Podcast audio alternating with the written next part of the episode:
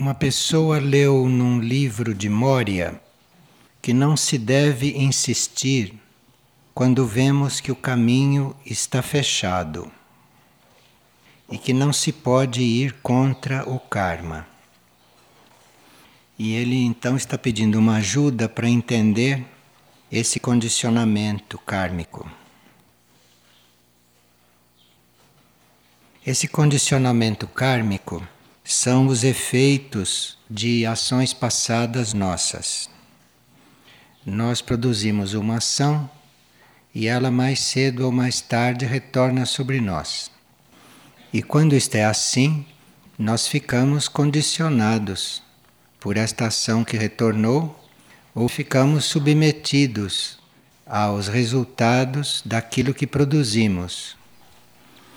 Agora esta lei ela é evolutiva, ela não é punitiva, como se pensa.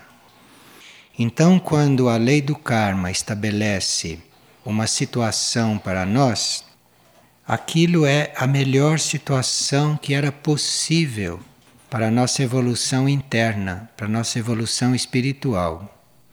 Então, a condição em que nós nos encontramos na vida, aquilo era a melhor possível tendo em vista as nossas vidas passadas, todos os efeitos que nós geramos, e não só isto, aquelas são as condições melhores para nós nos desenvolvermos espiritualmente.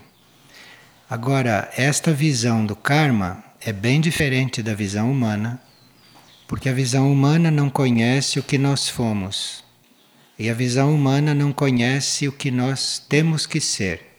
E o karma leva em conta tudo isto quando organiza a nossa trajetória básica.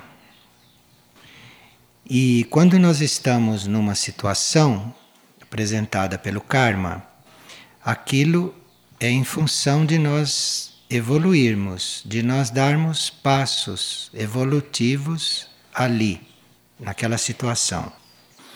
Quando nós damos os passos que temos que dar, aquela situação muda perante o karma. Então, uma situação persiste enquanto nós não reconhecemos o que temos que fazer ali, de evolutivo, de bom para o nosso espírito. Na hora que se cumpre isto, na hora que se tem consciência e que se vive aquilo que é para ser vivido dentro de uma situação, ela muda. Não há mais razão para aquela situação permanecer. E aqui, uma pessoa está perguntando o que é que regula o intervalo entre as nossas encarnações.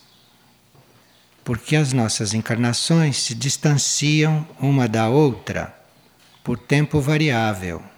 Não há um tempo fixo para nós encarnarmos e nem para estarmos fora do corpo e nem para estarmos aqui.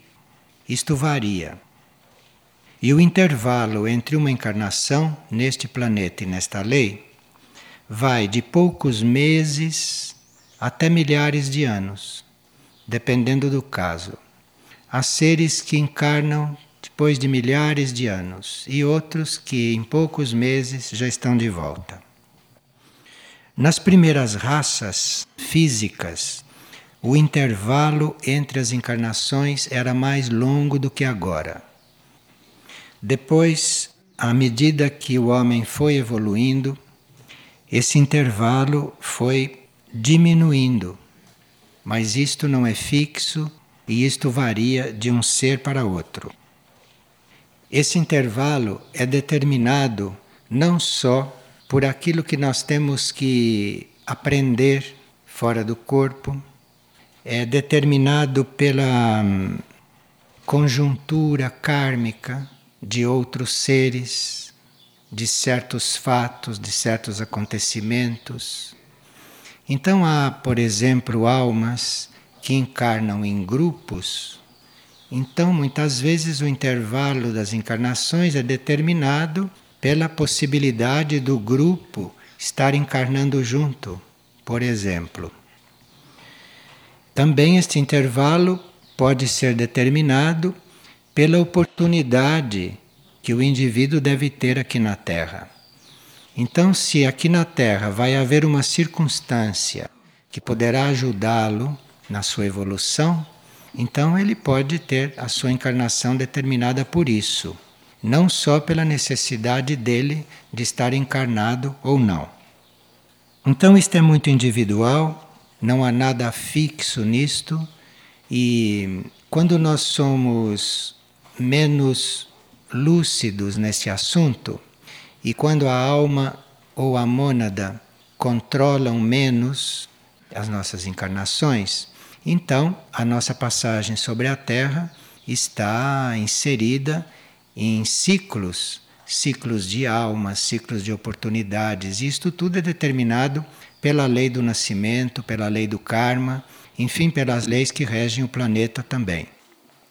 Agora, à medida que a alma vai evoluindo e à medida que a mônada vai tendo um controle bem maior sobre o, a trajetória da alma, isto é determinado pelo próprio indivíduo, pelo próprio indivíduo interno, que pode até preparar a sua encarnação, ou que pode até se preparar bem conscientemente lá nos outros planos para a sua encarnação. E outros encarnam inconscientemente. Outros encarnam por força de atração ou por desejo de estar encarnado, ou porque sentem atração pela matéria densa, enfim, tudo isto é real e cada um está num caso. E uma outra pessoa está perguntando se nós desenvolvemos muitas tarefas numa vida, mais do que aquilo que foi programado, se isto colabora para nós termos menos encarnações. Se isto abrevia a nossa estada na lei da reencarnação. Não é dentro da lei espiritual nós ficarmos fazendo esses cálculos. Isto é, vamos cumprir uma tarefa para que aconteça tal coisa. Ou vamos fazer uma coisa para receber outra. Isto não é nada dentro da lei espiritual. Então, se nós assumimos tarefas antes de encarnar, e se temos tarefas aqui, nós procuramos cumprir aquelas tarefas para poder assumir outras, não para encurtar a nossa passagem pela Terra, mas nós nos propomos assumir mais tarefas do que aquilo que foi programado, porque é necessário, porque estamos vendo que são poucos aqueles que assumem tarefas evolutivas. Então, nós podemos assumir mais do que aquilo que estava programado, não por interesse, mas porque vemos que é necessário. E esta pessoa pergunta se é possível realizar tarefas de serviço durante o sono, fora do corpo, e se isso é considerado um serviço. Claro, podemos estar continuamente em serviço, não só enquanto estamos despertos, mas nos planos internos. E esse serviço nos planos internos, que é desenvolvido eventualmente pelos nossos corpos sutis, não precisa nós estarmos dormindo para isto acontecer. Nós podemos estar despertos, trabalhando aqui, servindo aqui, e os nossos corpos sutis podem estar trabalhando nos outros planos. O nosso ser interno tem livre locomoção na sua consciência, independentemente de nós estarmos dormindo ou acordados. O que acontece é que se o corpo está adormecido, se o cérebro está adormecido, pode ficar registrado no cérebro o serviço que se presta nos planos internos. E se o cérebro não está dormindo, se nós estamos acordados, ele pode não registrar o que está se passando nos planos internos. Então, durante o sono, há mais possibilidade de nós termos consciência do que está acontecendo internamente do que acordados, porque acordados o cérebro está ocupado, o cérebro está trabalhando, então não está eventualmente com a possibilidade de gravar estas coisas. E uma pessoa está perguntando por que os cataclismas, os terremotos, são chamados de purificação. E por que a depuração kármica dos indivíduos é feita dessa forma violenta? Esses terremotos, esses cataclismos naturais, isto são reações da supranatureza. Porque nós normalmente agredimos a natureza, não sabemos tratar a natureza, tentamos prejudicar a natureza e criamos uma série de desequilíbrios. Então, a uma certa altura, a supranatureza, que é uma, uma forma superior da natureza, que é uma forma mais cósmica da natureza, como se fosse a regência dessa natureza que nós conhecemos. Então, essa supernatureza reage para recolocar as coisas em ordem, para readquirir um certo equilíbrio. E naquela reação, naquele processo de reação, que é positivo, é como uma defesa dela, para poder se reorganizar. Então, naquela reação, naquele movimento, o karma coloca aqueles que têm débitos para com a natureza. Coloca aqueles que têm débitos com a violência, por exemplo. Porque estes fatos trazidos pela supranatureza, estes fatos equilibradores, esses fatos geralmente são violentos, porque eles têm que romper com certas coisas que estão fora de lugar. Então aqui há necessidade de uma energia de vontade, há necessidade de um primeiro raio, de um poder para recolocar aquilo em outros termos. E aqueles que estão envolvidos nestas coisas são os que têm karma com a violência. São aqueles que perpetraram violência, são aqueles que foram agentes para que a natureza fosse agredida, etc. Agora, nessas situações, geralmente há uma intensa energia de vontade e poder dentro daqueles movimentos. E esta energia da vontade e poder rompe com a inércia onde ela encontra. Então, muitas vezes, há seres envolvidos com esses acontecimentos porque aquela vontade que está ali atuando vai romper com a inércia neles.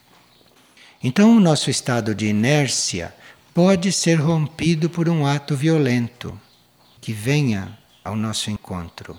A nossa inércia pode ser rompida com um fato inesperado, inesperado, violento e forte.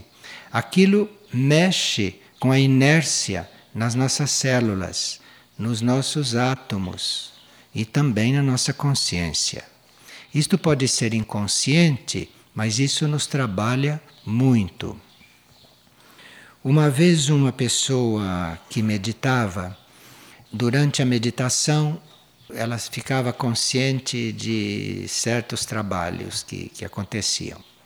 Então, acontecia de, durante a meditação dela, ela ficar diante de fatos violentos que estavam acontecendo no planeta, para que ali ela pudesse emitir alguma energia mais pacífica, mais equilibradora, mais harmoniosa ou curativa.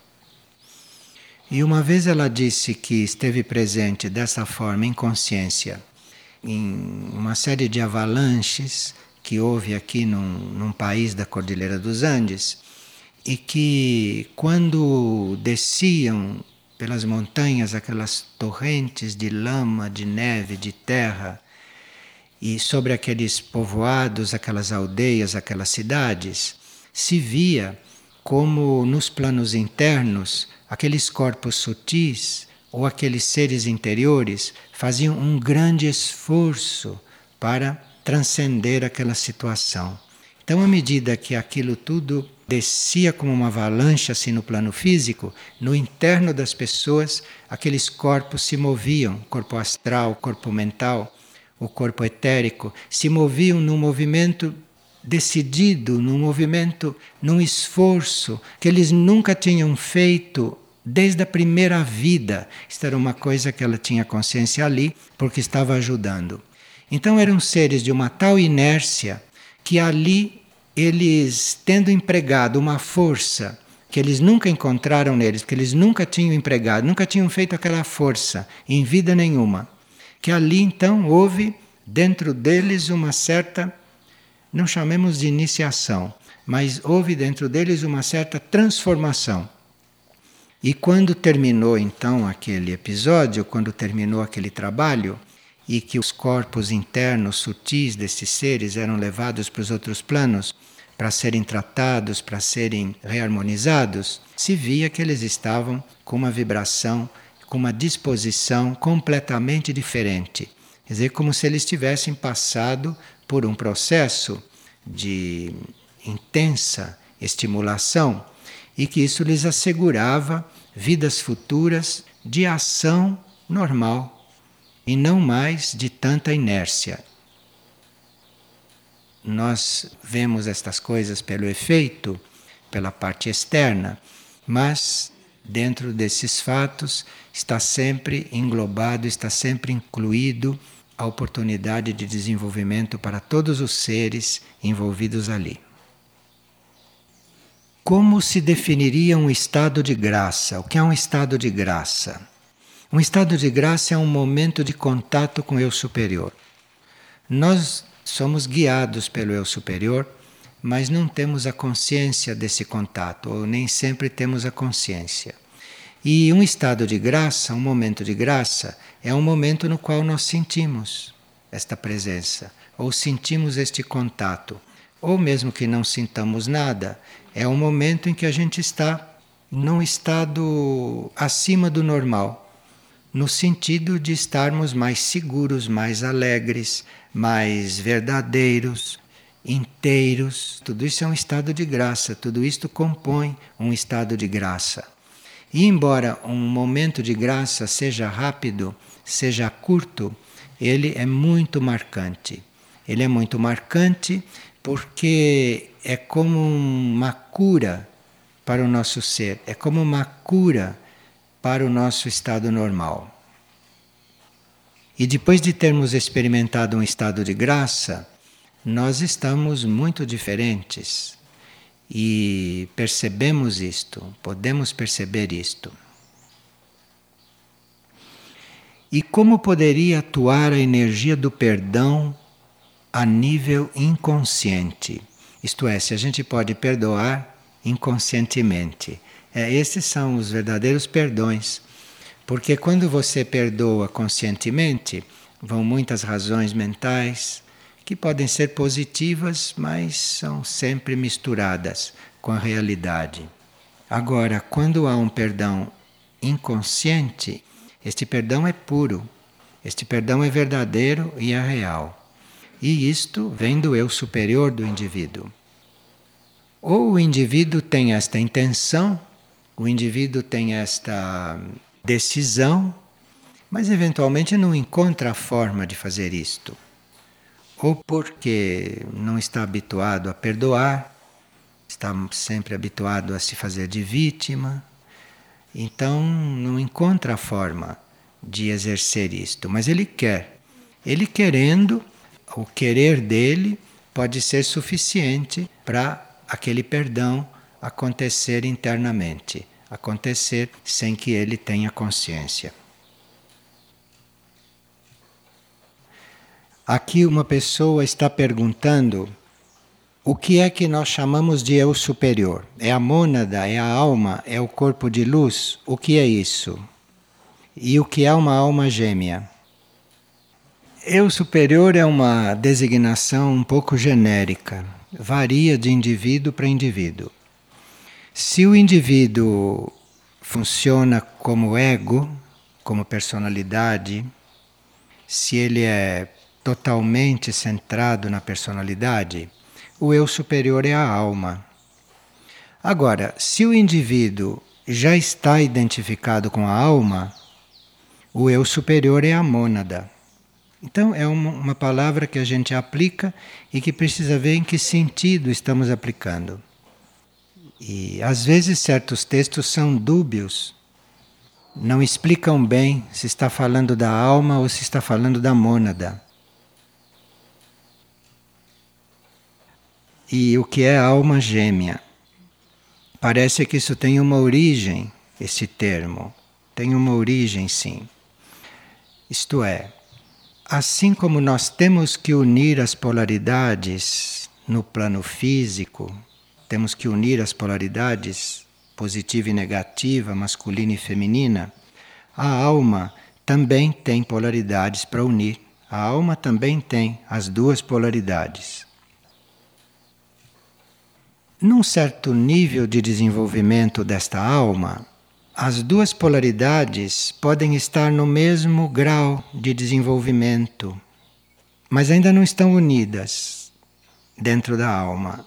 Ainda não começou esse processo de união. Então, uma polaridade pensa que aquela outra é outra alma. Então, na imaginação da alma, que é uma alma gêmea, é ela mesma, só que na outra polaridade, ainda não está unida. Mas isso são ilusões lá no nível da alma. E claro que se uma alma não tem consciência que são duas polaridades e pensa que tem uma gêmea dela ali, e a outra também pensa, elas pensam que são gêmeas, é claro que isto passa para a mente dos indivíduos e aí se criam essas histórias todas aqui. Porque realmente as almas não são criadas de duas em duas. Existe o ciclo de individualização. Então ali surgem grupos de almas, um grande grupo de almas, sempre em grupo isto. As almas surgem no reino animal, ou na passagem do reino animal para o reino humano. As almas não surgem no reino humano. O reino humano recebe as almas que surgiram no reino animal evoluído ou na passagem de um reino para outro. O reino humano recebe as almas já nascidas. Então está regulado por leis muito amplas. Leis que regem os outros reinos, inclusive, porque isto é uma vida só, não é esta vida cósmica.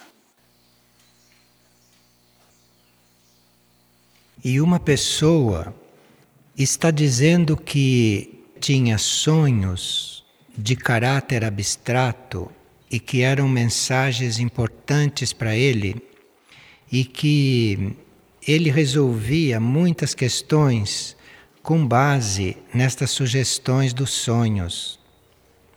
E que parece que ele perdeu esta possibilidade, que isto desapareceu e que os sonhos não lhe dizem mais nada, e ele faz pergunta e não recebe resposta através dos sonhos, e ele então pergunta o que é que provocou isto.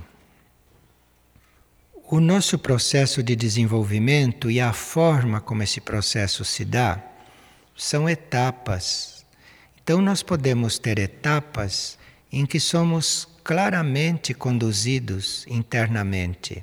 Podemos atravessar etapas nas quais os sonhos nos respondem, nas quais nós temos indicações bem precisas.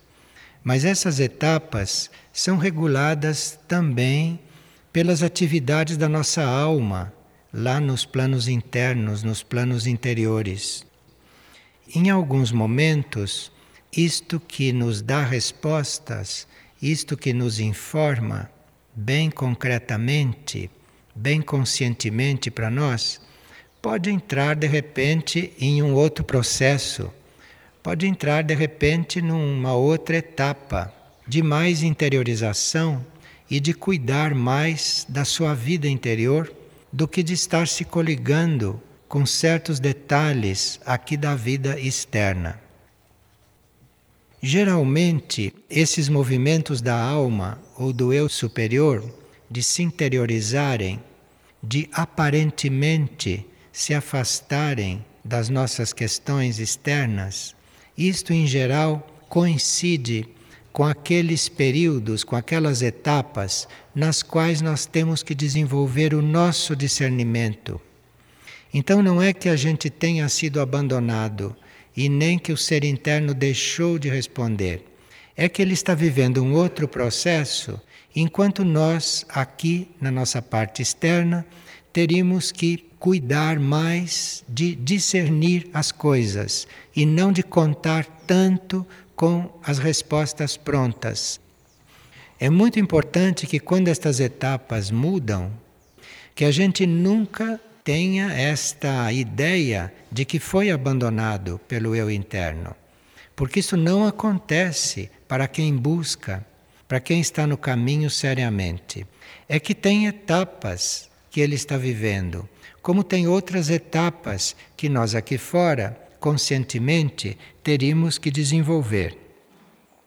Então, se nós passamos um ciclo ou mais sendo bem conscientemente instruídos pelo ser interno, talvez a gente tenha que passar um ciclo aplicando isto que aprendeu, aplicando, sendo fiel ao que aprendeu, usando nas coisas que foi treinado, discernir, resolver por si, aprender a escolher, aprender a compreender sem esta ajuda direta.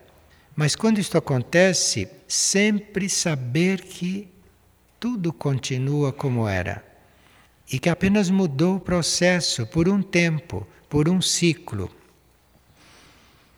É uma prova para a personalidade ou é uma prova para o ser consciente ter fé de que o processo interno está continuando, só que numa outra direção. Então, na parte externa, se busca fazer o melhor possível dentro das instruções que já se recebeu. Então, quando essas instruções que nós recebemos são postas em prática e o nosso discernimento segue essas instruções, mesmo que não haja um sinal interno bem consciente, esta fé que nós temos que ter é a prova pela qual nós temos que passar. E quando o eu interno nos mandava sonhos, sinais, impressões assim muito diretas, muito claras, muito específicas, isto é um tipo de treinamento. E nós teremos que aprender a chegar numa coisa semelhante também através do nosso discernimento, que já deve estar preparado, que já deve ter recebido suficiente estímulo, suficiente instrução, energia para por si discernir, escolher, mas nessas situações nós teríamos que, mesmo escolhendo, mesmo discernindo, mesmo resolvendo, aplicando o que já conhecemos, considerar sempre que estamos acompanhados. E quando se resolve, quando se decide, sempre perguntar: é assim que você faria? É assim que seria? Mesmo que não venha resposta, aparentemente, a gente não deixa de perguntar, porque a resposta pode vir, por exemplo, com uma mudança de ideia. Então eu posso, pelo meu discernimento, ter chegado a uma conclusão, estou pronto para realizar aquela ação ou para dar aquele passo, e pergunto: você faria assim? Se de repente eu mudo de ideia muito claramente, aquela foi uma resposta. E aí precisa ver qual é a nova ideia, qual é a nova possibilidade. É preciso ter muita fé e muita calma neste caminho interior, neste caminho espiritual. Precisa sempre verificar se nós estamos coligados com aquilo que é para nós a realidade. Se nós estamos coligados, tudo o que acontece é para o bem. Então, se você está coligado, se você está buscando esta verdade, este contato, tudo o que acontece em seguida é resposta. Mesmo que em seguida você se encontre num deserto ainda mais árido, aquilo foi resposta. Isto é, é aquilo que é bom agora é aquilo que é necessário agora. Então precisa viver, precisa prosseguir, precisa continuar como se a situação estivesse normal, como se estivesse num ciclo daqueles que inspiram maior segurança que nós já tivermos porventura conhecido. Enfim, nós passamos por diferentes etapas no processo espiritual, na busca espiritual, e diante destas etapas, diante dessas situações tão diferentes, diante destas provas tão diversas, nós teríamos que não perder nunca a fé de que estamos acompanhados, de que tudo está acontecendo para o bem, em união com algo muito interno. Porque é assim que este algo interno, que esta força interna, continua nos acompanhando, continua nos guiando, e quando chegar o momento de nós termos consciência direta disto, nós vamos ter. Só que quando chegar este momento, não vai acontecer o que aconteceu nas etapas anteriores, porque estas coisas não se repetem. Então, dizendo estas coisas, não se quer dizer que você vá voltar a ter o mesmo tipo de resposta, porque isto não se repete. Você vai entrar numa outra etapa e vai ter outro tipo de resposta, que não é igual àquela que você tinha. Então, por isso, é preciso mudanças, crises, para você poder estar numa outra etapa e esta pessoa, por exemplo, esta mesma pessoa, diz que inspiração e intuição quer dizer contato com o mundo interno. Sim, isto é uma aproximação já que temos com a alma, com o eu superior. Se estamos inspirados ou se temos intuições, intuições quer dizer nós temos uma ideia do que temos que fazer sem ter pensado, né? Isto vem diretamente dos planos superiores. Isto não pode acontecer se a alma não estiver no processo. Então nós podemos ser inspirados, podemos ter intuições e nenhum contato como a gente pensa, ou como a gente gostaria, ou como a gente espera. Mas só o fato de nos ter vindo ideias, de nos ter vindo intuições, de nos ter vindo uma orientação, sem a gente ter pensado, sem a gente ter precisado elocubrar sobre isto, isto quer sim dizer a presença deste mundo interno já na nossa vida. Aqui tem um bilhete de um menino de 11 anos que quer saber como ajudar na evolução? Quem tem 11 anos e faz esta pergunta tem que ter um pouquinho de paciência, porque logo, logo ele vai saber o que ele veio fazer. Só ter um pouquinho de paciência e não se misturar muito com os outros meninos que não têm essa pergunta. Quer dizer, não se misturar assim demais, porque não tem como separar, ninguém é separado, nós somos um só e os meninos todos são um só. Mas precisa ter cuidado para preservar estas coisas. Preservar estas coisas não para viver isolado, preservar para manter estas sementes, porque se um destes não é preservado, não fica nem este. Então aqui se trata de preservar as sementes para o bem de todos, para que todos que procurem encontrem um dia esta semente em alguém. Então, com 11 anos, se a gente pensa isto, é só esperar um pouquinho, porque deve vir muitas tarefas evolutivas.